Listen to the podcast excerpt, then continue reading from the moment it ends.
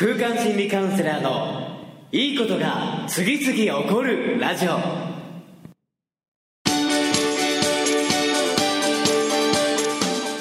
いいことが次々起こりまくっている世界中のリスナーの皆様。おはようございます。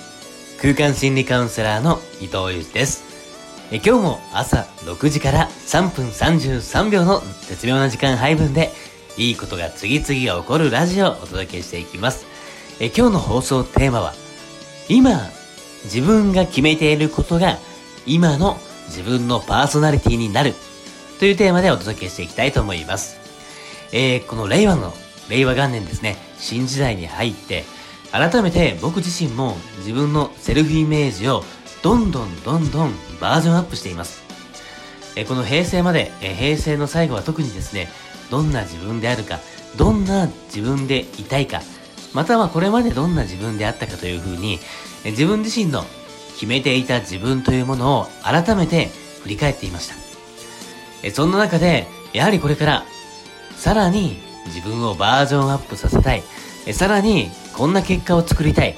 えさらに、こういう自分でいたいなと思うような自分を改めて再定義する。というふうに、明確に、えー、紙に書き出してみたり、言葉に出してみて、どんな自分でいたいのかを改めて決めて、そうやって決め直していくと、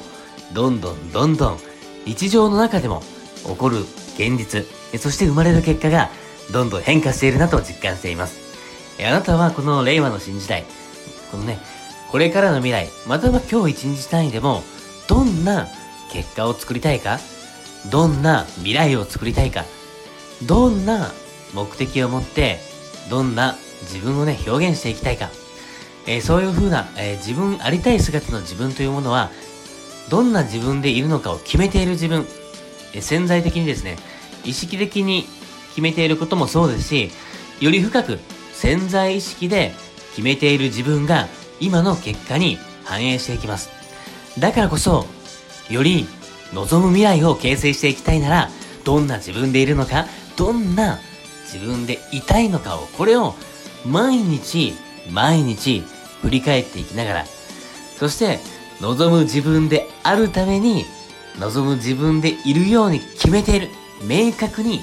決定して今日を生きていく。えそうやって自分自身で自分を決めていけば、いかようにも自分は未来、えどんどんどんどんね、変化していくことができます。今の自分が望まない結果を作っている自分であれば、逆にまた改めて望む結果を作れる自分として決めることから始めていく。